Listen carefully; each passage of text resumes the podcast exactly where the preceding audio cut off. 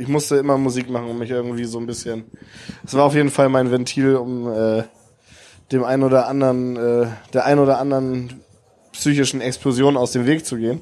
Mein Name ist Steve Clash und das ist der Übernacht Podcast. Ich war in diesem Jahr wieder zu Gast auf dem Waterkant Festival im Rahmen der Kieler Woche und dort habe ich mich auf der Bühne mit Marc unterhalten. Marc lebt in Kiel und hat gemeinsam mit Fritz Wagner das Projekt Avidos ins Leben gerufen.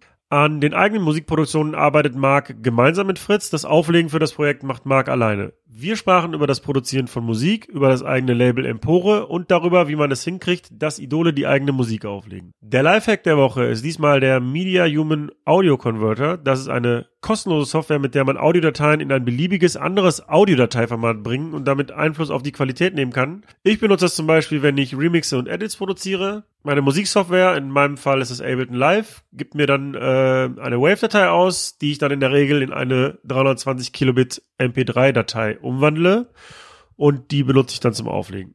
Der Link zum Download dieses praktischen Tools findest du in den Show Notes. Und hier noch ein paar Termine, wo ich in nächster Zeit auflege.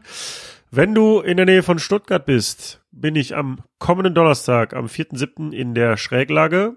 Ich bin in Mainz am Samstag, der 6.7. und zwar im Red Cat. Ich spiele in Berlin am Samstag, der 12.7. und zwar im Cassiopeia zusammen mit DJ Watt. Und dann bin ich auf dem Deichbrand Festival. Da spiele ich von Donnerstag bis Samstag immer abends bzw. nachts auf der Jever Stage und zwar nach dem offiziellen Programm auf der Bühne. Und ich bin auf dem Wilde Möhrer Festival am 9.8. Das ist in Drebkau in der Nähe von Cottbus. Und jetzt wünsche ich ganz viel Spaß mit dem Gespräch mit Marc.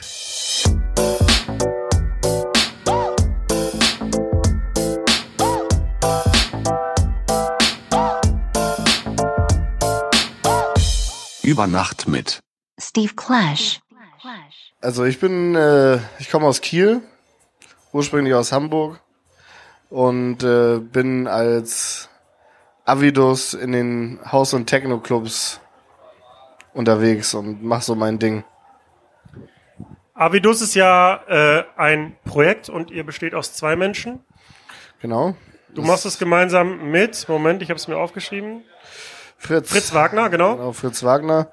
Wobei ich der äh, Part, den Part übernehmen, quasi als DJ quasi äh, zu touren und überall zu spielen. Und vor allem auf Produktionsebene im Studio und gerade in, im Live-Set-Format ist Fritz dann mit dabei. Also da sind wir zu zweit. Okay. Bevor wir jetzt euer Projekt noch näher beleuchten, fangen wir mal am Anfang an. Ähm, du sagtest gerade, du bist aus Hamburg, das heißt, du bist in Hamburg geboren. Ja, 93, 93 till Infinity und so. Ähm, hab da sechs Jahre meines Lebens verbracht. Bin dann viel um die Welt gereist und irgendwann dann wieder in den Norden gekommen mit knapp 16 Jahren. Ja, und äh, wirkliche Verbindung außer meine Oma und Opa nach Hamburg habe ich nicht. Also so das so der letzte die letzte Familieninstanz, die da noch rumhängt, aber ja, ich würde also meine Heimat ist auf jeden Fall Kiel. Kiel, gutes Stichwort hier ähm, für die Menschen am Podcast Hörgerät. Äh, wir sitzen nämlich gerade in Kiel auf der Bühne vom Waterkant Festival auf der Kieler Woche, deswegen hört man auch so ein bisschen Hintergrundgeräusche wahrscheinlich. Ähm, die Atmo gehört aber dazu. Ähm, so, mit 16 nach Kiel gekommen. Ähm, wann hast du denn das Interesse für Musik und Auflegen entdeckt? Ja, das war lustigerweise genau die gleiche Zeit. Also ich ähm, hatte so den Weg aus einer klassischen Bandkonstellation, wo ich halt auch Studioaufnahmen gemacht habe und also ich bin eigentlich ein echter Musiker. Welches Und, Instrument? äh, Also vor allem Gitarre, Bass und Schlagzeug kamen dann auch dazu.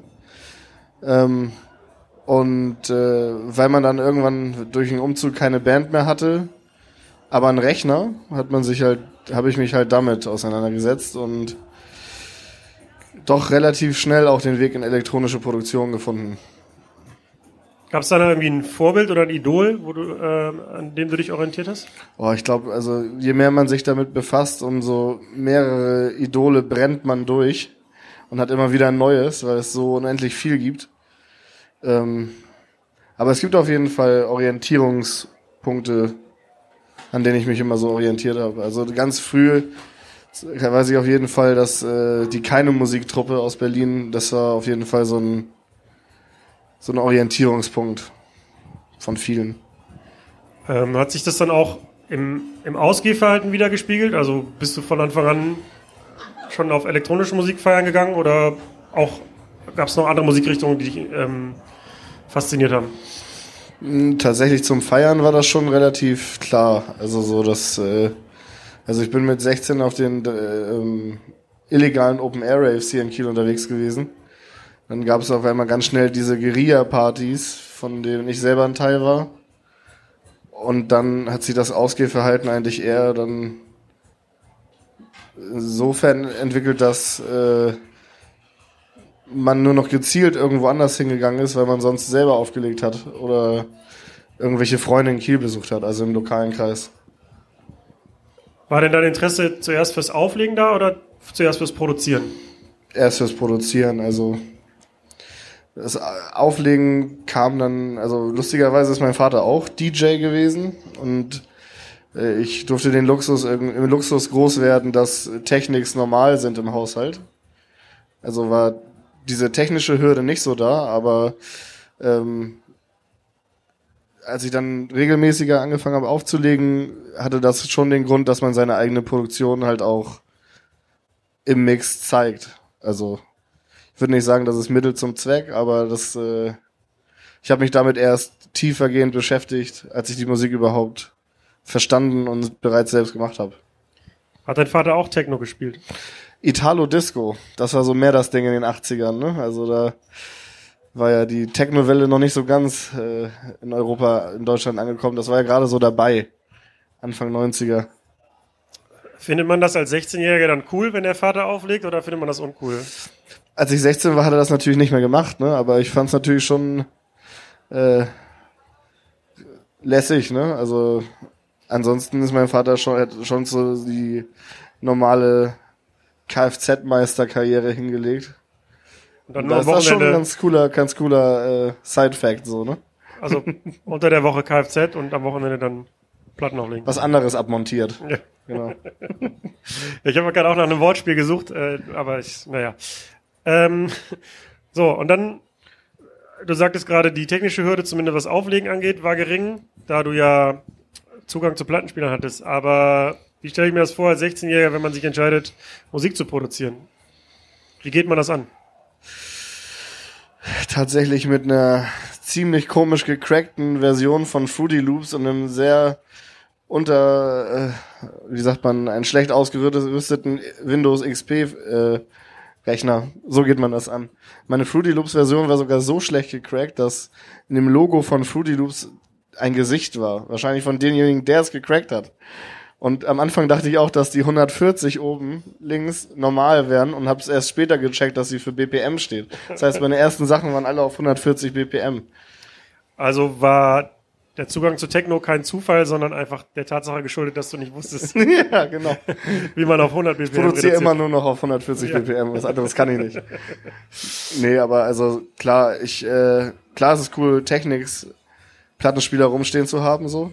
Keine, keine Schleichwerbung jetzt, ne? Also, Das ist okay. ja, aber ähm, ja, als ich 16 war, da hat man, also das, äh, wir reden ja nicht von irgendwelchen langen, verschollenen Jahren, sondern irgendwie gab es natürlich schon so Software wie Tractor oder Serato oder äh, ja ganz viele tolle andere Sachen, die es nicht überlebt haben.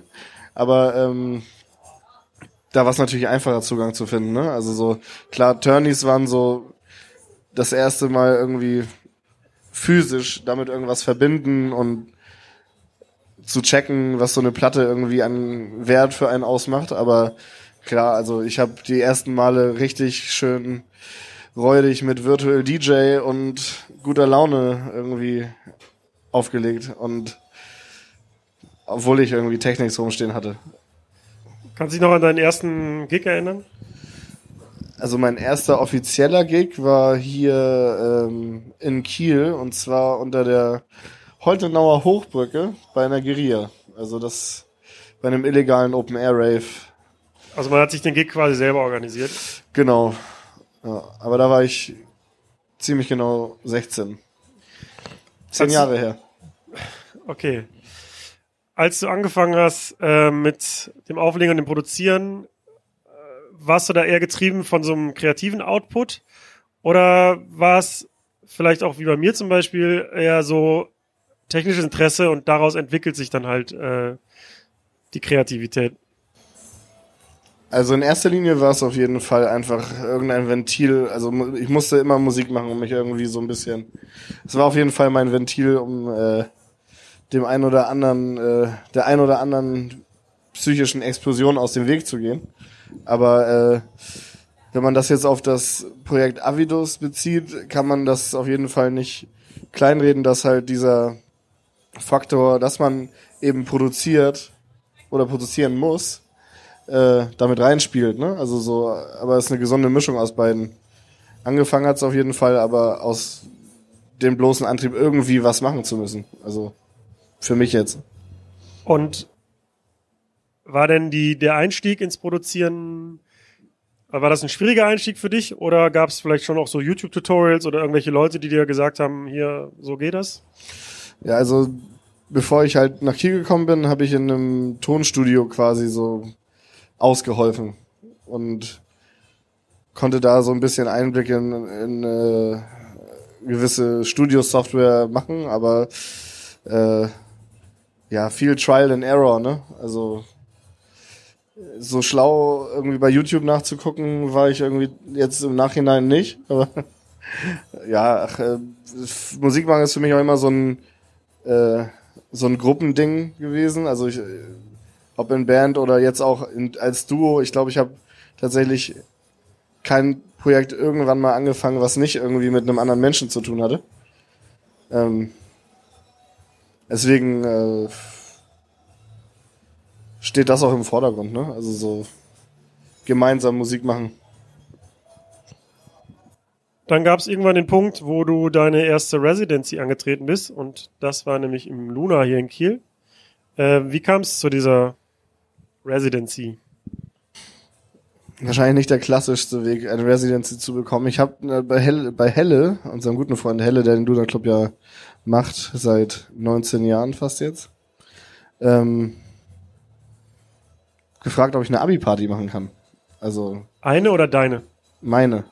Mehrere und äh, hatte dann irgendwie so die lustige Idee, da aber so einen klassischen Deep House Abend draus zu machen, was natürlich jetzt im, äh, in dem Rahmen von einer Abi Party nicht so gängig war.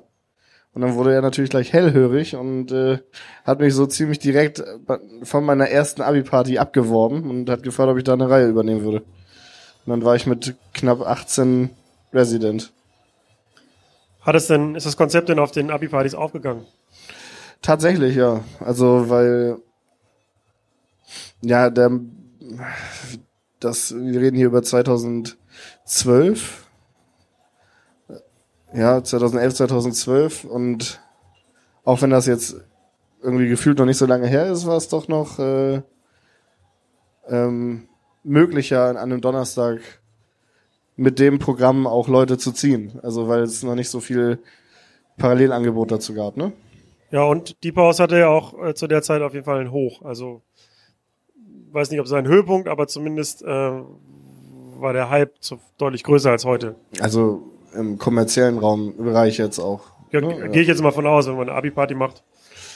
Ja, das war schon eine, eine, eine äh, Gegenveranstaltung zum kommerziellen Deep House. Also es war schon richtig das, was wir auf den Open Airs gemacht haben. Also ich habe da original das äh, Open Air Kollektiv auch mit eingezogen und totalen Wahnsinn eigentlich gemacht auf einem Donnerstag.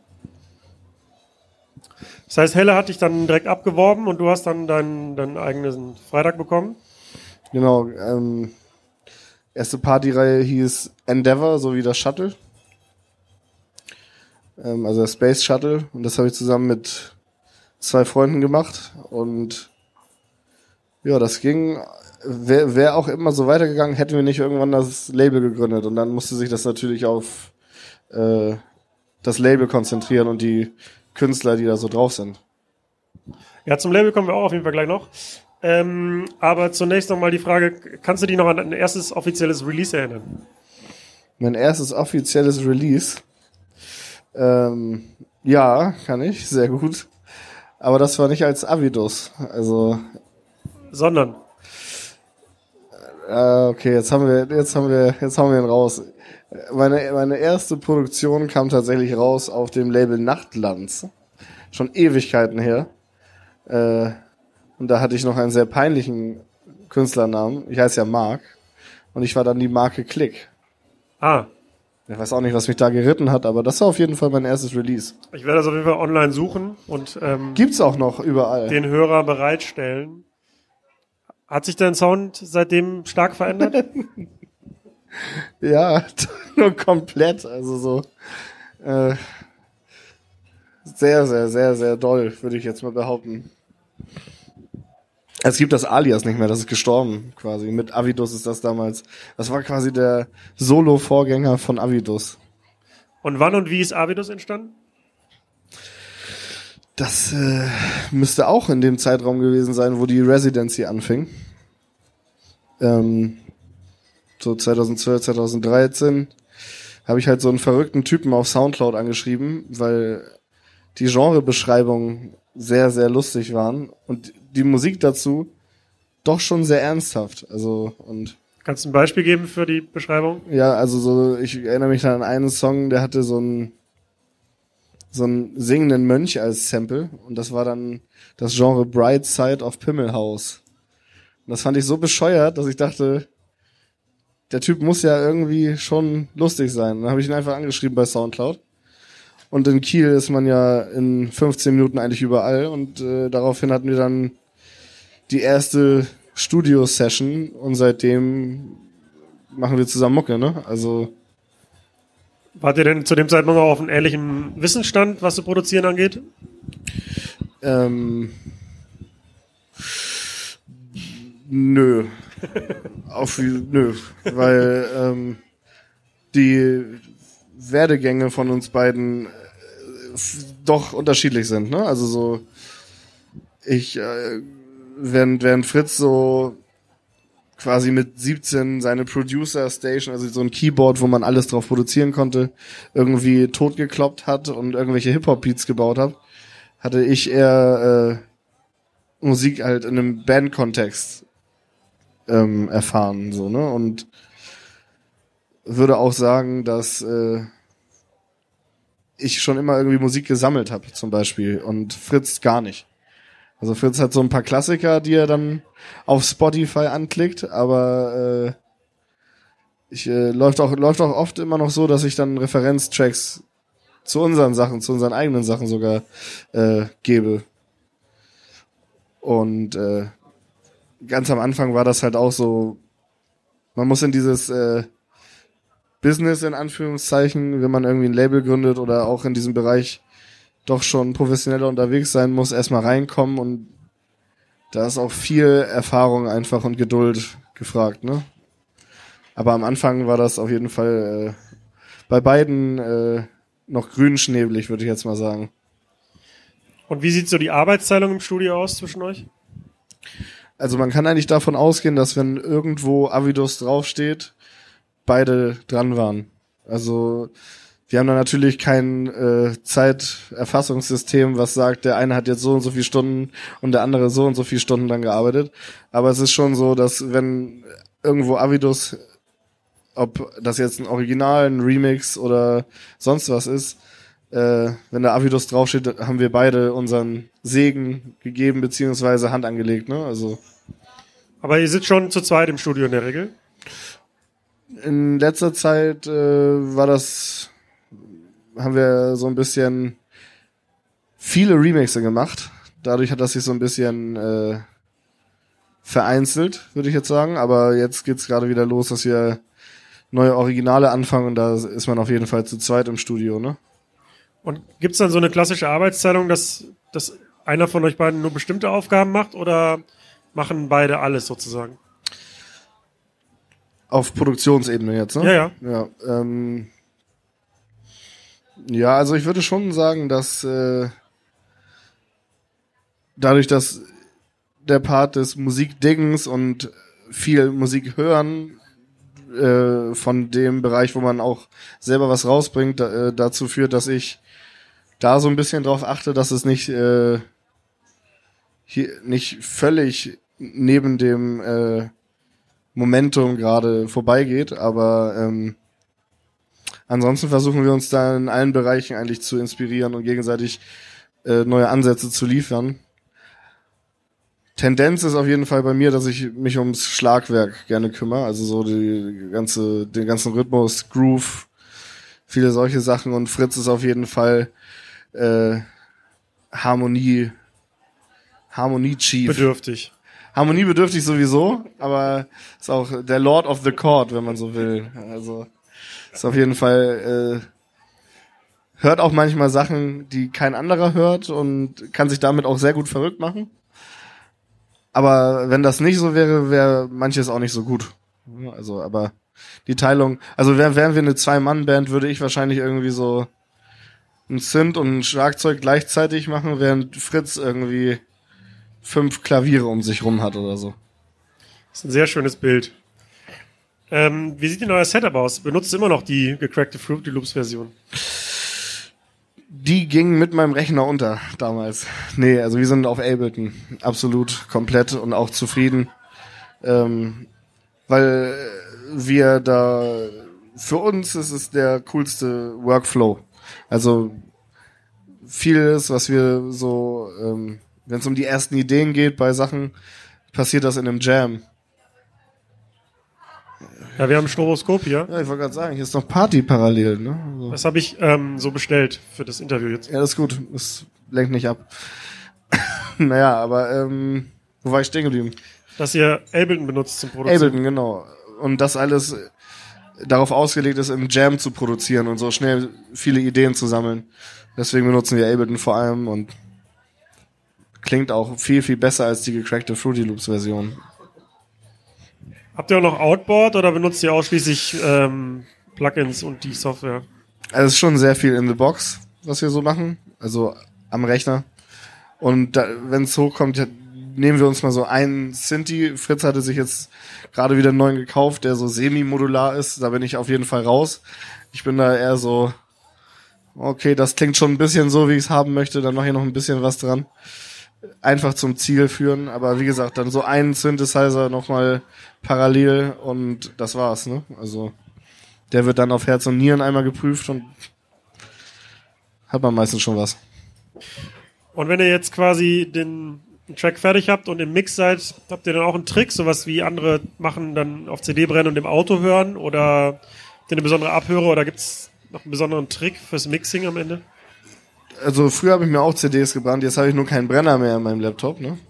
Und also alles über Dropbox. Aber ich höre auch Von überall, der Dropbox direkt ins Auto. Genau, also überall, wo es möglich ist, höre ich mir das an. Auch äh, ein Trick, den ich von meinem äh, Labelkamerad Philipp äh, bekommen habe, schön auf Handy. So, Dropbox an und dann einfach ans Ohr halten und auch mal Referenz hören. Gucken, ob es bei Spotify funktionieren würde. Genau, richtig. Einfach so. Es muss ja überall gut klingen, ne? Ähm, wenn ihr jetzt zu zweit euch überlegt, einen neuen Track zu produzieren, wie geht ihr das an? Also, woher kommt die Inspiration? Viel passiert halt beim Jam. Also es fängt meistens so an, dass erstmal so ein Rhythmuselement gesucht wird und äh, darauf dann kollektiv gejammt wird, also mit allen möglichen Instrumenten und Sachen, die so rumstehen. Also wir haben auch noch ähm, die großartige Producer Station von Fritz, als er 17 war, die ist auch noch im Studio. Das ist der sogenannte General MIDI, weil da nichts anderes draufsteht als General MIDI. Äh, da passieren eigentlich, oder da entstehen 90 Prozent unserer Themen und äh, Melodien. Aber das wird dann erstmal gesucht und man hangelt sich dann so weiter, ne? Also es äh, gibt mittlerweile auch viele Sachen, die ohne Beat passieren, wo dann einfach so eine Stimmung aufgegriffen wird und dann jammt man dazu und irgendwann hat man was, ne? Und wie gut bist du im Tracks beenden, also abschließen? Ich bin auf jeden Fall besser als Fritz. Also Fritz ist tendenziell der, der sich lieber mehr Zeit nimmt und sich verrückt macht mit vielen Sachen. Aber ja, also schon häufiger vorgekommen, dass ich dann am Ende das einfach abschicke. naja, nicht ganz Ohne so ihm zu fies. sagen. Nicht ganz so fies. Ähm, so, dann habt ihr euch ein paar Mal getroffen, habt gemerkt, es vibet zwischen euch. Dann habt ihr was produziert. Was ist dann passiert? Habt ihr eure Sachen an Labels geschickt oder was, was kam dann?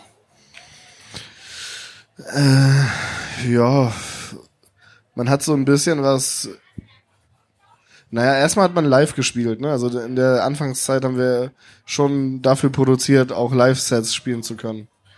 Und danach hatte man halt sehr viel rumliegen, einfach an Sachen. Und äh, dann, also so richtig viel verschickt haben wir eigentlich noch nie. Also so, ich glaube, wir haben es ein, zwei Mal bei ein paar Labels versucht, aber dann war eigentlich auch die Motivation, eins selbst zu machen, ne? Also so, weil es halt auch in Kiel nichts gibt. Also und dann so ein Pion Pionier-Ding mit dem Empore-Label zu st starten, war halt irgendwie der logische Schritt. Genau, das wäre jetzt meine nächste Frage gewesen. Also warum gründet man ein Label?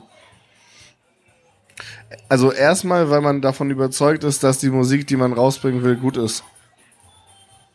Und alles andere fügt sich schon irgendwie, ne? Also eine Plattform gründen für lokale Künstler, die es einfach bis dato nicht gab. Aber würdest du sagen, also das ist deshalb sinnvoll, weil man dann autark ist und auch einfach selber entscheiden kann darüber, dass Musik released wird? Und als ich die Frage angefangen habe, wusste ich jetzt noch nicht genau, wie ich sie beenden soll. Ja, es ist natürlich ein Punkt. Also man hat es schon selber mehr in der Hand dann, wenn man irgendwie ein Label gründet und äh, dann allein dafür verantwortlich ist, was da rauskommt. Aber äh, von Tag eins, wo man das gemacht hat, hat man auch eine klare Vision gehabt, was man da machen will. Ne? Also das war schon ein, also die Qualität ist immer noch das A und O, was dabei mitschwingt. Aber würdest du jetzt jedem jungen Menschen, der sich entscheidet, elektronische Musik zu produzieren, auch raten, direkt ein Label zu gründen? Oder Auf gar keinen Fall. gibt's gibt's auch noch das klassische Szenario, dass man tatsächlich sich die Mühe macht und alle möglichen Labels anschreibt und bemustert? da gibt's glaube ich keine keine äh, Musterlösung für, ne? Also da äh, kann man auch aufs Glück setzen, dass man gehört wird, aber ich sag mal so, es gehört auch nicht mehr so viel Energie dazu, ein Label zu gründen. Wenn man das Gefühl hat, dass man irgendwie ein Netzwerk von Künstlern um sich rum hat und alle machen für, für einen guten Kram, warum soll man es nicht machen? Also klar ist es äh, dann die Frage, ob man Vinyl pressen will oder nicht. Das ist ein ganz elementarer Punkt.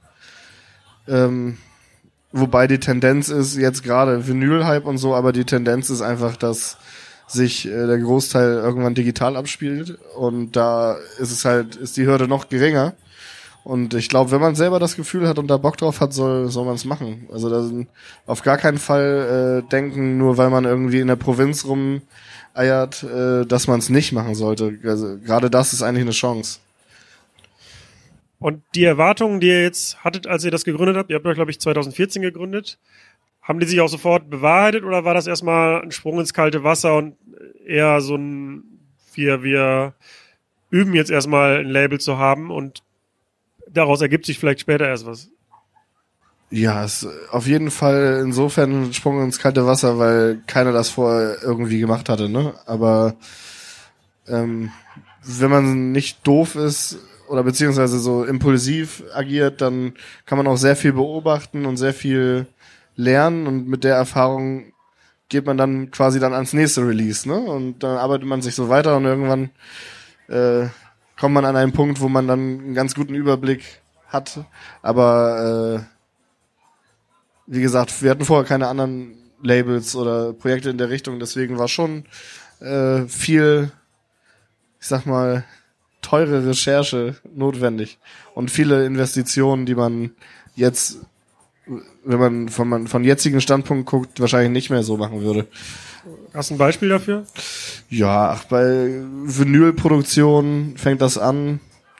ähm, die Sache über ähm, Vertriebswege, Vertriebspartner zu finden und selbst äh, das Anschreiben von irgendwelchen Blogs oder Seiten, die vermeintlich ein interessantes Review für deinen Release geben. Da gibt's überall Sachen, wo man was dazugelernt hat, ne? Also ähm, aber letztendlich ist der Hauptpunkt immer noch die Qualität. War der erste Release auf eurem Label dann auch ein Avidus-Release oder ein Ja. ja. Das erste Release war Heptachord. Es war 2015 kam das raus. Also 2014 haben wir es gegründet, 2015 kam raus. Da lag ja auch schon eine Zeit dazwischen, damit man das irgendwie überhaupt so hinbekommen hat. Aber das äh, rück, äh, rückblickend ist es auf jeden Fall auch alles cool gelaufen. Wir hatten mit dem mit dem ersten Release auch äh, über Till, den Till von Sein Remix, der da drauf war, äh, auch sofort ein Spotify-Mega-Hit eigentlich, der irgendwie über 600.000 Klicks hatte, weil er in so eine zertifizierte Spotify Dinner Playlist reingekommen ist. Der Remix oder das Original? Der Remix tatsächlich. Das Original war, glaube ich, ein bisschen zu melodiös und aufbrausend dafür.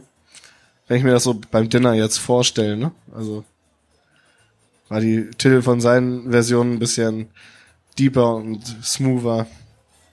Und wie ist der Kontakt zu Till von sein und damit auch der Remix entstanden? Ähm, Till ist auch jahrelang Resident im Luna gewesen und auch ein sehr guter Freund von Helle. Ähm, und äh, eigentlich war das klar, dass wenn Helle irgendwann mal ein Label gründet, dass Till irgendwie mit auf die erste Platte muss. Also das beziehungsweise man ihn gerne dabei haben möchte auch, also weil ähm, der schon lange Zeit irgendwie im Luna für die elektronischen Abende ein Gesicht war, so, ne? Und auch mich selber zum Beispiel äh, musikalisch spät erzogen hat. Ob das nun durch sein DJing war oder halt durch das Einladen von internationalen Größen, die Kiel damals noch gar nicht so richtig auf dem Zettel hatte. Ja, aber so kam das zusammen. Also ist alles, alles eigentlich an Empore, so was wir mit den Künstlern, die released haben oder halt auch den Remixern irgendwie gemacht haben, ist äh, schon was Persönliches so. Also beruht auf Freundschaft oder Bekanntschaften. Demnach habt ihr Till von sein einfach angerufen oder eine E-Mail geschrieben und gesagt, Genau. Also Label, das, das hat Helle hier ist der übernommen. Track, hast du Bock einen Remix zu machen? Genau, und er war da auch sofort dabei. Um das mal für die Menschen zu erklären, die uns zuhören und die jetzt noch nicht so viel Erfahrung mit elektronischer Musik und Labels haben. Jetzt habe ich den Track fertig auf dem Rechner und die Spuren. Was passiert dann bis zum tatsächlichen Release? Was muss ich machen als Label? Mm, Ich glaube, der nächste Schritt wäre erstmal, wenn tatsächlich alles fertig ist und der Künstler von seinem von seiner Seite aus fertig ist, dass äh, dann nochmal ein äh, konkurrenzfähiges Master gemacht wird von irgendeinem Mastering-Engineer, damit das halt äh, auf so vielen Anlagen wie, wie möglich einigermaßen gleich gut klingt. Und äh, da gibt's dann auch nochmal Unterschiede im Mastering für Vinyl und für digitale Sachen. Das wäre aber so, glaube ich, der nächste Schritt. Und dann, äh, wenn das Artwork noch nicht steht, wäre das, glaube ich, der nächste Schritt dann nach dem Mastern, dass man das Gesamtpaket, was man da rausbringen will, erstmal fertig macht. Und dann beginnt auch ziemlich direkt die Promo-Phase. Muss man das Release natürlich erstmal anmelden. Pressetexte und sowas und äh, Pressemappen bereit haben von den Künstlern und äh, Anmelden heißt jetzt bei der GEMA anmelden oder was bei bedeutet vielen, also gerade im, im physischen Bereich musst, musst du ja eh GEMA zahlen, da gibt's die Mechanical Rights ähm, und im digitalen genauso, aber es geht halt anmelden beim Vertrieb, damit halt möglichst viel Zeit auch für den Vertrieb ist, alles vorzubereiten, damit es halt keine Artist Changes gibt oder sowas, also so, dass das Release auf einmal bei Avi das anstatt bei Avidus auftaucht oder so. Und dafür braucht man auch eine gewisse Zeit, bis es vom Vertrieb an die Stores quasi weitergeleitet wurde. Also der Vertrieb ist quasi dafür zuständig, das fertige gemasterte Produkt, entweder physisch als Schallplatte oder digital in den Laden oder in den Online-Store zu bringen. Genau. Mit welchem Vertrieb arbeitet ihr zusammen? Wir arbeiten mit The Orchard zusammen. Das war früher mal Feintuned, sie sitzen in Hamburg. Und äh, ja, sind auch noch viele, viele tolle andere Künstler. Ist auch sehr breit aufgestellt, also gibt es echt super viele Sachen und dadurch, dass sie in Hamburg sitzen, ist das immer ganz cool, dass man mal vorbeifahren kann, ne? Also so eine Stunde entfernt von Kiel. Wie gesagt, wir mögen das gerne irgendwie so persönlich wie möglich äh, zu agieren. Und ähm, wie lange dauert es zwischen dem Zeitpunkt, wo ihr das Material an den Vertrieb liefert und der tatsächlichen Auslieferung der Schallplatte und der Datei? Ich würde jetzt mal sechs Wochen ansetzen. Also auch das Pressen der Platte geht so schnell. Nee, wenn es physisch passieren soll, dann muss man äh, nochmal, kommt drauf an, wie die Connections so zum Presswerk sind, aber würde jetzt schon sechs Wochen auch nochmal on top rechnen, also mindestens. Wenn die Presswerke nicht ausgelastet sind. So, dann hat der Vertrieb, hat es ausgeliefert, dann steht die Platte im Laden, ähm, die Datei ist im Online-Store, äh, auf Spotify und auf anderen Streaming-Diensten. Dann beginnt im Grunde die Promo für euch. Ähm, die Promo setzt dann vor Release ein, also quasi um den Höhepunkt dann quasi am Release Date zu haben, muss man dann vorher die ganzen Hard Facts zusammensammeln, also es geht von ganz simplen Sachen wie Likes und Reichweiten zusammenzählen bis hin zu irgendwelchen Videos von Szenegrößen, die diesen Track irgendwo spielen um dann natürlich auch Verkaufsargumente für die Shops zu haben, warum man zum Beispiel seinen Banner auf der ersten Seite haben will, was dann natürlich wieder den Verkauf steigert und sowas. Also es ist alles sehr viel Business-Kram. Also schreibt man dann an iTunes eine E-Mail, hier unser Release würde ganz gut auf die Startseite der elektronischen Sparte passen oder wie stelle ich mir das vor? Das passiert im Vorwege, schickt man das alles dem Vertrieb. Also wenn wenn ähm, man arbeitet mit Deadlines, ne? Also wenn man jetzt ein Release irgendwo hinsetzt, hat man dann natürlich nur die Zeit bis zu diesem Punkt, wo es rauskommt, um halt Promofakten zu sammeln. Und äh, all das sammelt, schickt man dann am besten an seinem Vertriebsleiter und äh, hofft, dass der das dann auch weitergibt an die einzelnen Stores. Also es ist dann quasi so eine ein Portfolio, was zusammengesammelt wird an Links und Chartings und was weiß ich, Videos, Selfies, Sticker, Bademäntel. Adiletten. Ja, Brudiletten. Wie viel verdiene ich mit so einem Release? Kann ich reich werden? Nein. nee, ach, gerade also so im physischen Bereich ist es schon eine Plus-Minus-Null-Rechnung in, in den meisten Fällen so. Ähm, natürlich kann man auch total durchstarten und so einen Spotify-Hit haben und ab einem gewissen Streaming-Zahl greift ja auch dieser Spotify-Algorithmus und es wird, wird immer mehr gedreht und es taucht immer öfter in den Mixen der Woche auf und so.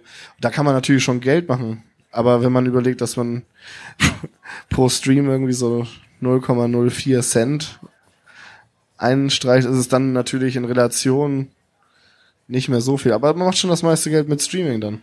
Tatsächlich. Und der physische Verkauf, also Vinyl, ähm, das ist dann gerade kostendeckend oder wie stelle ich mir das vor? Ja. Also das äh, wird wahrscheinlich auch ab einer gewissen Größe anders, wenn man dann einfach ein anderes Standing bei Presswerken hat, wenn man eh irgendwie jeden jede zweite Woche für eine Tausender Auflage irgendwo pressen lässt, ist es bestimmt ein ganz anderer Kostenfaktor. Dann ist das äh, die einzelne Platte natürlich weniger wert, aber sowas können wir uns nicht leisten. Ne? Also das äh, hat sich immer in dem Rahmen 300 oder weniger pro Release bei uns bewegt und da muss man schon, also das ist schon eine Plus-Minus-Null-Rechnung dann. Das heißt, das Veröffentlichen auf Vinyl ist, hat halt eher, also hat keinen monetären Hintergrund. Absolute Liebhaberei. Kein Gewinn bringen, sondern eher Liberalei und auch ja, ist ja auch schon imagebildend irgendwie, also. Genau, das ist auf jeden Fall, also uns war das auch wichtig damals, das so zu machen, weil alle im Label quasi Vinyl geprägt waren, auf eine Art und Weise. Aber gerade auch so vor Umweltgründen, äh, sage ich jetzt mal, ist die Tendenz immer mehr bei uns, das schon aufs Digitale zu lenken. Ähm, ganz unabhängig jetzt von dem Kostenfaktor, glaube ich auch einfach, äh, dass auch die Vinylplatte diesen Digital-Hype nicht überlebt. Leider. Also wenn dann nur in einem kleinen Kreis Liebhaber, die dann leider auch nicht, wo einer nicht 300 Platten von kauft. glaubst, so. du, glaubst du, Vinyl stirbt aus? Also im Sinne von, es lohnt sich nicht mehr für euch, Platten zu pressen? Also Vinyl als Musikmedium zum Anhören stirbt aus. Als Sammelstück wird das immer irgendwo, ne, genauso wie die guten alten Schlümpfe aus den Ü-Eiern oder Briefmarken, ne? Also. Eine Währung für elektronische DJs ist ja auch die Frage, wie häufig man von welchen berühmten Kollegen man gespielt wird. ähm, kümmert ihr euch dann auch selber darum, die entsprechenden DJs zu bemustern? Ja, also es gibt natürlich so Promo-Verteiler, die wir, ob wir die selber irgendwie eigene Netzwerke nutzen oder über so tolle Promo-Firmen von befreundeten Leuten aus Berlin, die dann noch mehr E-Mails haben. Ähm, aber ja, klar, also da ist schon, das sind schon so die ersten Ziele, die man eigentlich vor Augen hat, weil so ein Video wie ein hm, hm, hm, das vor 10.000 Leuten spielt, ist tatsächlich einfach ein knallhartes Verkaufsargument. Was so das Highlight? Also wer hat euch schon mal wo gespielt? Die erste Platte wurde eigentlich ziemlich direkt von Manu Letaff in Detroit gespielt. Also das war auf jeden Fall ein Moment, den ich nicht, nicht so leicht vergessen konnte. Hat man es dann geschafft? Also ist man dann durch oder? da habe ich mir gar keine Gedanken drüber gemacht. Ich hab, fand das einfach nur unglaublich krass, dass einer meiner Hauptinspirationstypen damals äh, meinen Track gespielt hat. Und das auch noch irgendwie am anderen Ende der Welt. Ist äh, nicht so einfach, erstmal das einfach so zu nehmen. also für mich nicht. Konntet ihr denn dann euer Label schon so positionieren, direkt wie ihr euch das vorgestellt habt? Also dass es genug Aufmerksamkeit unter Kollegen und auch unter Musikkunden äh, bekommen hat? Ähm, also ich würde schon sagen, dass das richtig positioniert wurde, weil die richtigen Leute darauf aufmerksam wurden offensichtlich. Ne? Also wenn das irgendwie da zu diesem Typen gelangt, äh, zu dem Herrn Taff, und der den dann spielt, dann haben wir offensichtlich irgendwas irgendwo richtig gemacht. Aber ähm, ja, die dicken Chartplatzierungen mit dem ersten Release oder mit den ersten Releases irgendwie zu landen, war jetzt auch nicht das Ziel. Also eher dann so eine stabile Grundlage zu bauen die dann die Aufmerksamkeit von internationalen Größen auch auf sich zieht, ne? Also und das hat geklappt. Also ob das nun die Monkey Safari Jungs waren oder ähm, auf der anderen Seite auch hier Damien Lazarus. So, du sagtest ja, dass Till von Sein beispielsweise eine Residency im Luna hatte und die Monkey Safari Jungs waren ja auch sehr häufig da es dann auch wichtig, solche persönlichen Kontakte aufzubauen, um dann im, im gegebenenfalls dann dort auch seine Musik zu platzieren, wenn es soweit ist? Ähm, also man soll nicht, nichts erzwingen. Ne? Also es gibt natürlich Leute, die tendenziell keinen Bock auf sowas haben, aber gerade so Till und vor allem auch die Monkey Safari Jungs sind alles sehr offene, coole Typen, die äh, das Herz am richtigen Fleck haben und da sollte man auf jeden Fall dranbleiben. Ne? Also das sind einfach auch gute Menschen, tolle Menschen, so die an äh, gewisse Sachen glauben und äh, die gleiche Vision haben wie einer selbst. Und da klar, also klar, da soll man supporten und auch äh, sich nicht zu fein sein, mit denen auch mal länger einen Plausch zu halten. Ja, worauf ich jetzt hinaus wollte, ist die Tatsache, dass ich einfach glaube, dass man wenn man kein Netzwerk hat und ich will auch gar nicht unterstellen, dass man das, dass man Leute kennenlernt mit einer Absicht, aber letztlich glaube ich, dass wenn man kein Netzwerk hat und keine guten Kontakte, dass man mit der gleichen Qualität an Musik höchstwahrscheinlich nicht so eine Reichweite bekommt und nicht schafft, dass jemand international meine Songs spielt. Äh, das hätte ich jetzt gern kurz von dir bestätigt. Also ne? Ach so. die Tatsache, dass man man lernt Leute kennen, nicht mal mit Absicht und im richtigen Moment hat man dann die Möglichkeit, denen seine Musik zu präsentieren und die wirken dann möglicherweise als Multiplikatoren. Ja, aber also tendenziell ist ja keiner da, ohne irgendwann mal jemanden irgendwas gezeigt zu haben. Also von dieser Idee muss man sich so ein bisschen lösen. Jeder ist irgendwie aus einem Grund da, wo er ist, dann. Und äh, gäbe es dieses Netzwerk nicht und wären, wären nicht diejenigen bereit, die in dem äh, Aspekt größer oder also erfolgreicher sind und würden die das nicht quasi multiplizieren ähm, oder hätten das nicht Leute für sie getan, wären sie auch nicht da, wo sie sind. Ne? Also irgendwann kommt man an diesem Punkt natürlich, dass man nicht zu aufdringlich werden möchte, so, aber ich glaube mit einem ja, wenn man da entspannt bleibt und nicht äh, mit der Tür ins Haus fällt, so wie man das in keinem anderen Gespräch machen würde, ähm, ist man da auf der richtigen Seite. Ist es denn für euch von Vorteil oder von Nachteil, dass ihr jetzt mit eurem Label aus Kiel heraus ähm, Sachen released? Ich sehe es mittlerweile als äh, egal an, ob wir nun, wo wir eigentlich sind. Also lustigerweise war das in meinem Leben auch so, dass ich mich immer irgendwie neuen Situationen ausgesetzt fühlen musste oder durfte auch. Ähm, und deswegen koppel ich das jetzt nicht so an einen Ort unbedingt. Ne? Also so, man kann heutzutage übers Internet überall eigentlich was Geiles machen und es bekommen Leute mit. So und das ist der Vorteil von vom Internet. Und mittlerweile, also auf lokaler Ebene ist das irgendwie, dadurch, dass es auch, glaube ich, in Norddeutschland ist, interessiert sich keiner so richtig dafür, aber man soll einfach mal machen. Also so, das ist so, also ich meine jetzt nicht die gesamte Gesamtheit aller Menschen interessiert sich nicht dafür, aber es wird nicht fünfmal nachgefragt, was man da macht oder warum man das macht. Man kann erstmal machen und am Ende guckt man sich das an und findet das gut oder schlecht. Ne? Also da bin ich auch, glaube ich, klassisch norddeutsch, wenn ich das so sage. Ihr released ja nicht nur auf eurem eigenen Label, sondern habt auch unter anderem auf ähm, dem Label von Monkey Safari, Hommage heißt es, und auch unter Crosstown Rebels, bei Crosstown Rebels äh, Singles released. Ja, Erst, genau. Ja, wie, wie kam es dazu? Ähm, die Monkey Safari Jungs waren ein paar Mal im Luna, wobei ich an den Abenden selbst nicht so wirklich viel mit denen zu tun hatte, außer halt das äh, klassische Artist Care Paket, ähm, was ja auch von Helle immer gut umgesetzt wird und wo einfach Helle auch einen Großteil der Rolle übernimmt. Ähm, und kurz nachdem sie einmal da waren, habe ich äh, Kontakt zu einem äh, Mit-Label-Head von Hommage, Karl Friedrich, irgendwie äh, geknüpft. Und man hat erstmal auch ein bisschen hin und her geschrieben. Und man hat ihn dann mal nach Kiel eingeladen und äh, wir spielen ja viele von unseren Sachen auch, also spiele ich ja auch in den DJ-Sets.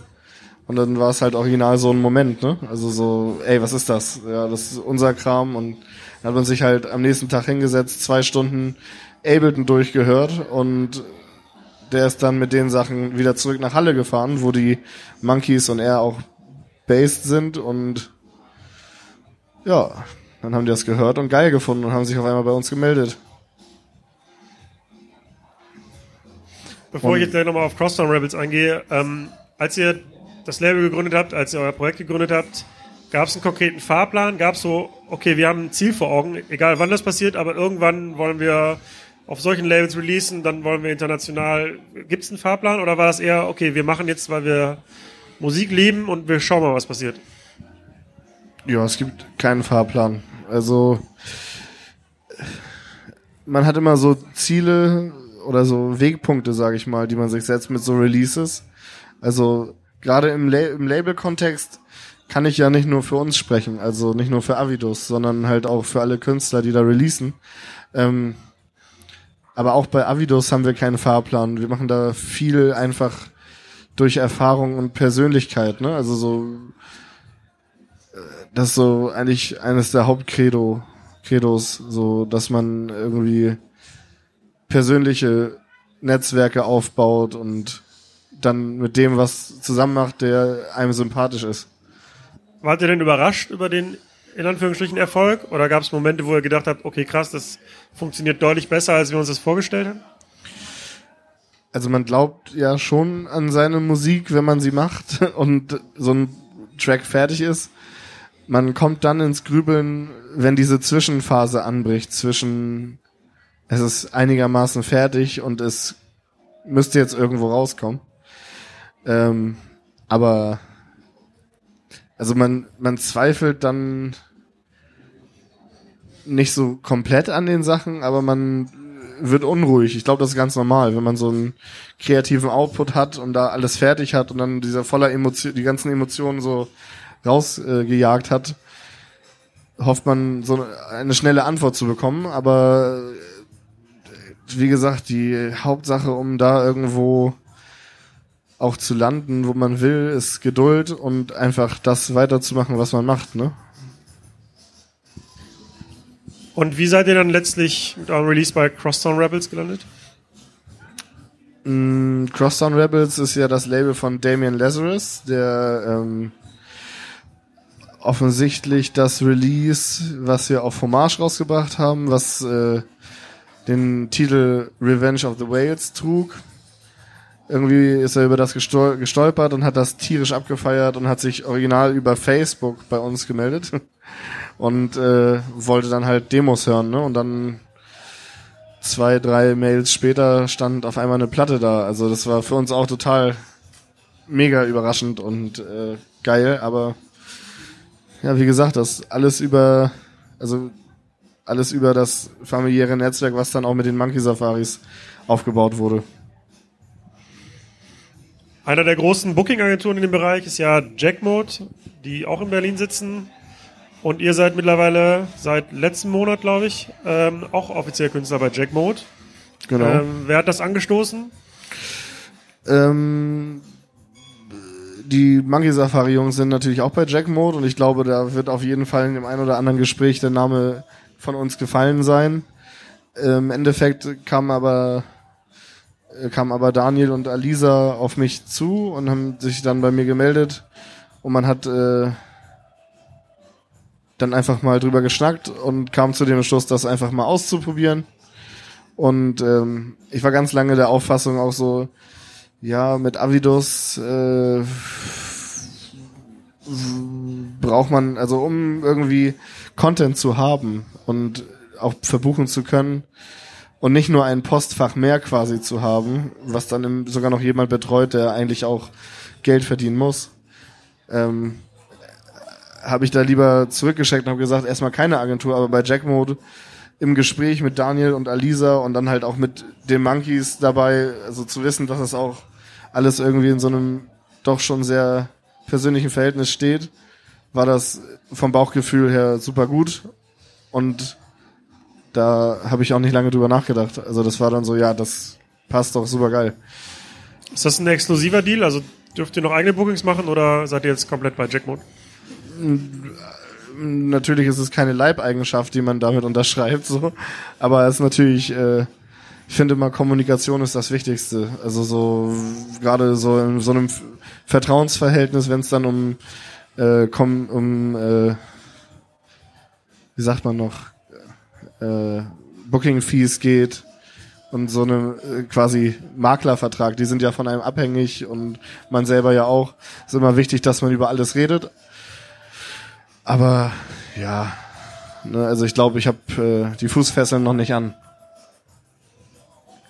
Ähm, dann habe ich gelesen, dass du auch nächsten Monat noch im Watergate in Berlin auflegst, was ja auch, ähm, ich nenne das jetzt mal Ritterschlag ist. Und du hast beim Get Lost Festival in Miami aufgelegt. Wie bist du denn dazu gekommen?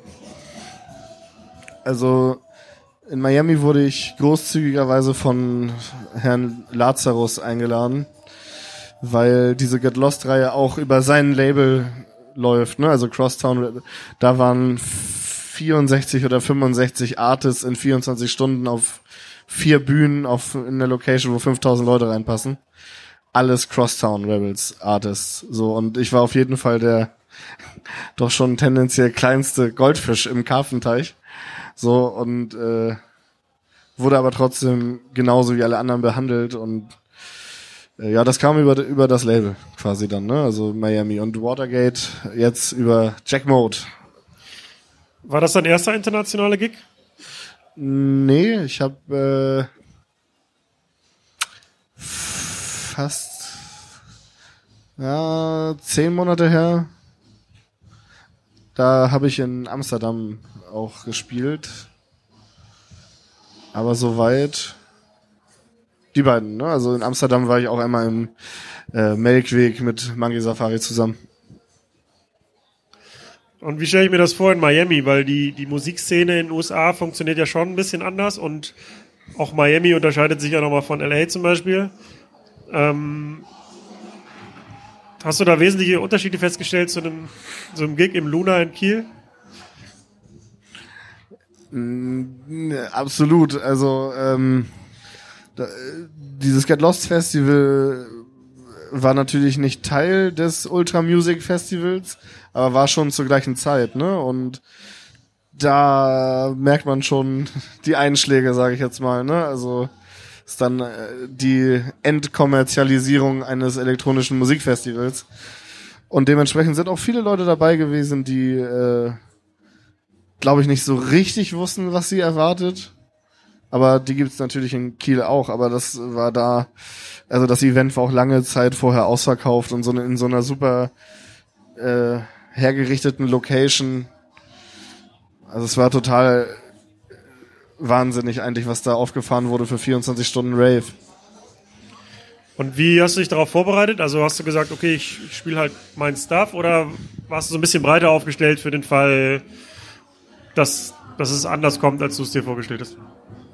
Mm, nö, also ich mache immer den klassischen Aufruf so im, im persönlichen Kreis, ob es neue Produktionen gibt, die ich benutzen kann so um halt halt Freunde auch zu pushen oder mal Sachen auszuprobieren, die man neu hat.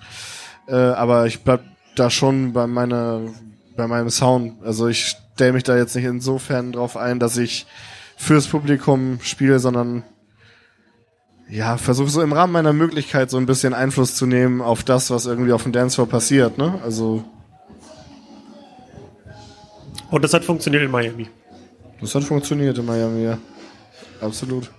Ist das was, was du dir zukünftig häufiger vorstellen kannst? Also quasi mehrere Stunden im Flugzeug, um dann 60 Minuten zu spielen? Oder ich weiß nicht, wie lange der Gig war, aber. Äh, das äh, ist schon, wenn man das so einfach mal die Fakten sprechen lässt, ist das irgendwie schon verrückt eigentlich. Aber klar, Logo, also sonst würde ich das nicht machen. Um, um nochmal ein bisschen allgemeiner nachzufragen oder ein allgemeineres Thema anzusprechen. Ähm, also mit den ganzen Podcast-Gästen, mit den DJs, die eher so ein bisschen im Open-Format oder Hip-Hop-Bereich unterwegs sind, ähm, hatten, haben wir uns darauf geeinigt, irgendwie, dass wir alle irgendwie merken, dass die, die, das Nachtleben sich verändert, dass das Ausgehverhalten der Gäste sich verändert, dass die, dass der Musikkonsum sich verändert hat in den letzten Jahren. Würdest du sagen, dass es auch auf die, den elektronischen Bereich zutrifft? Also ist es was, was du wahrnimmst? Mm, die, Klar, es wird unpersönlicher, ne? Es ist natürlich ähm, immer mehr Leute interessieren sich für die Musik, nicht unbedingt für das, was die Musik eigentlich verkörpert oder woher die Musik kommt, sondern äh, dadurch, dass die Musikrichtung auch den Weg in den äh, Mainstream, wie man es so schön nennt, irgendwie findet durch äh, Robin Schulz und Konsorten, ähm, glaube ich einfach, dass viele Leute eher davon reden, dass sie elektronische Musik hören und dann auch gezielter zu elektronischen Abenden losgehen oder im Umkehrschluss, wenn sie Migos hören oder so, dann zu Trap-Partys gehen, obwohl eigentlich nicht genau klar ist, was Trap eigentlich ist oder was damit repräsentiert wird. Ähm, und damit wird's, glaube ich, schon auch viel unpersönlicher. Also man hat dann, das ist auch gut, dass neue Gesichter dazukommen und äh, im Club dann dazu abgehen. Aber es ist natürlich schon äh, die Frage immer, was man vermitteln will mit so einem Abend oder was äh, der Spirit sein soll. Und wenn es äh, nach meinem persönlichen Geschmack geht, ist es immer so ähm, auch irgendwie so ein kulturellen, eine kulturelle Tiefe in solchen Sachen trotzdem zu haben und äh, jetzt nicht komplett den Teacher raushängen zu lassen, sondern halt so in den Punkten, wo man irgendwie drauf eingreifen kann, schon dafür zu sorgen, dass der Ursprungsgedanke verfolgt wird. Also so, dass man irgendwie äh, einen Raum schafft, wo jeder so sein kann, wie er ist und zu Musik feiert, die er im besten Fall nicht kennt, aber trotzdem gut findet. Äh, ist so eigentlich so das das Erstrebenswerte, wo man wieder hinkommen sollte. Nicht dieser komplette Sellout. Lieber Kameras abkleben im Club, als irgendwie Selfies mit Blitz vom DJ-Pult machen. Die elektronische Musik hat ja auch immer ihre Phasen. Ich hatte eben gesagt, dass Deep House ja mal seine Hochphase hatte, dann gab es eine Phase, wo es wieder technoider wurde, dann äh, gab es eine Phase, wo, wo Disco sehr beliebt war. Äh, was siehst du gerade so für einen Trend im elektronischen und was glaubst du, wo es hingeht demnächst? Es wird immer alles größer und teurer und House und Techno so diese, Grö diese Größen, die es da gibt, ob das nun Solomon ist oder Konsorten, ne? da gibt's ja eine Handvoll Leute, die diese Größe irgendwie haben, äh, die dann quasi Tomorrowland einnehmen. Also das, das fällt bei mir gerade extrem auf, dass äh, die Entwicklung von dem eigentlichen Underground Deep House Ding zu Peak Time bei Tomorrowland mit irgendwelchen krassen Verträgen, wo an einem Abend sechsstellige Summen irgendwie eingestrichen werden, äh, da der Weg halt hingeht, ne? So und da weiß ich noch nicht so richtig, ob, da, ob ich das gut oder schlecht finde. Ich meine, ich würde es jetzt niemanden äh, verteufeln, wenn man Erfolg hat, das nicht auch auszunutzen. Aber dann muss es irgendwie anders formuliert und definiert werden. Es ist dann kein Underground mehr, wenn es so huge ist? Ja, ich finde das auch eine spannende Frage, die ich mir schon gestellt habe. Ähm, nämlich genau, ähm, also für mich war so der Schlüsselmoment, als ich mir irgendeinen so Livestream angeguckt habe, wo Paul Kalkbrenner auf dem Tomorrowland ähm, performt hat, wo ich auch mich gefragt habe, wie das zusammenpasst, weil der schon irgendwie auch, oder zumindest mal für eine andere Kultur stand und auch musikalisch da irgendwie gar nicht so richtig reingepasst hat, was man auch dem Publikum so ein bisschen im Gesicht angesehen hat.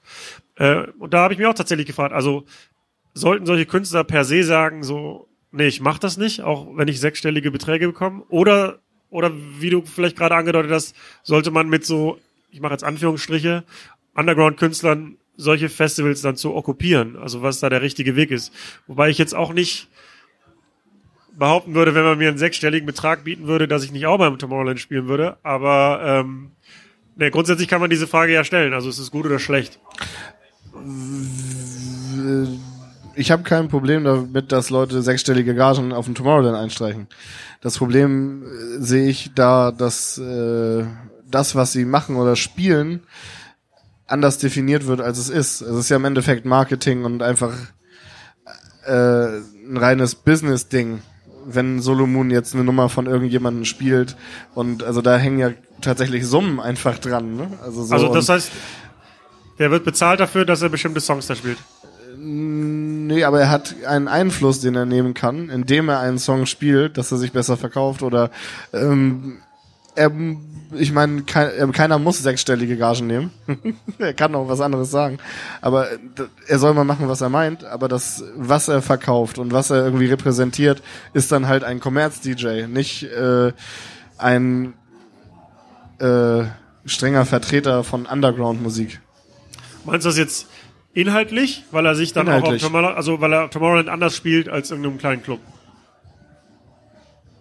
Oder, ich weiß gar oder, nicht mehr, ob der überhaupt kleine Clubs spielt.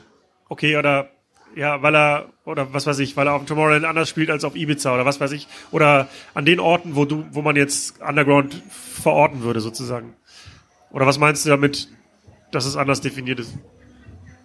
Mm, ich würde schon sagen, dass äh, so das Label Dynamic hinter Solomon jetzt als Beispiel ähm, nicht behaupten würde, dass sie knallharte Kommerzmucke rausbringen. Was es aber dann irgendwie schon ist, wenn so eine riesen Reichweite direkt diese Sachen hören. Das ist so der Punkt, auf den ich raus möchte. Um die Frage jetzt mal kurz auf den Punkt zu bringen, würdest du auf dem Tomorrowland spielen? Äh, Und das ist auch wieder eine nur ein gute- Beispiel ist- für andere ist große. EDM-Festivals. Also es geht nicht nur ums Tomorrowland, Habe ich aber auch schon drüber nachgedacht. Und äh, immer noch keine Antwort bis jetzt gefunden, aber ich glaube, das wäre die Bühne, wo ich am ehesten den Teacher rausholen würde. Und so mehr so provokativ irgendwas machen würde, als glatt mein Ding runterspielen. Aber tendenziell würde ich, glaube ich, jetzt, wenn man mich jetzt fragen würde, eher Nein sagen. Also glaubst du, sowas ist auch, könnte auch ähm, karriereschadend sein? Absolut, klar, bestimmt. Bestimmt haben die vom Tomorrowland ein riesengroßes Netzwerk, die deinen Podcast jetzt hören und Avidus nie wieder auf dem Tomorrowland Ja. spielen kann. Und jetzt habe ich mir das Kettenhemd aber schon gekauft. kann ich das zurückgeben? Das du im Watergate auch noch anziehen. okay. Gut, so, hier geht das Programm auf der Bühne gleich weiter. Deswegen fasse ich nochmal kurz zusammen. Du hast mit Fritz 2012 das Projekt Avidus gegründet. Jetzt haben wir 2019. Das ist gar nicht so lange her, in Producer-Jahren. So, jetzt seid ihr bei Jackmode unter Vertrag. Ihr habt ein eigenes Label, ihr habt auf Homage released, ihr habt auf Crosstown Rebels released. Eure Sachen werden international gespielt. Was, was kommt jetzt noch? Was kann man jetzt noch erreichen? Ein Album. Ein Album? Jetzt kommt das erste Album bald. Wann kommt das? Gibt schon einen Termin. 2020. Aber dann kommt's auf Empore. Und ja, dann werden wir sehen, wo die Reise so hingeht, ne? Gut. Äh, ich bin dir dankbar, dass du dir die Zeit genommen hast. Sehr gerne doch. Ähm, vielen Dank für Rede und Antwort. Das war das Gespräch mit Marc von Avidus. Vielen Dank für deine Aufmerksamkeit. Wenn du mich glücklich machen willst, teile diesen Podcast gerne mit deinen Freunden, poste einen Screenshot in die Insta-Story und hinterlass mir gerne eine gute Bewertung auf iTunes, damit wir hier endlich der größte DJ-Podcast in Deutschland werden. Vielen Dank und vielleicht gefällt dir auch noch Folge 52 mit Jasmine. Eine Sache werde ich nie vergessen, das war in den ersten Monaten, da meinte so ein total netter Junge, ja, vielleicht 19 höchstens, meinte so, ich muss dir was sagen, wir sind hier rein, ich bin mit meinen Homies hier reingekommen, wir sind so ein Sechser, äh, Siebener Clique, wir haben gesehen, dass eine Frau auflegt, wir wollten direkt den Club wechseln, ne? Und dann meinte der, und dann sind wir aber an die Bar gegangen, wollten einen Drink nehmen und dann wollten wir quasi wieder weiterziehen. Und dann meinte er, aber dann hast du so gut aufgelegt, jetzt sind wir doch äh, bis zum Ende geblieben.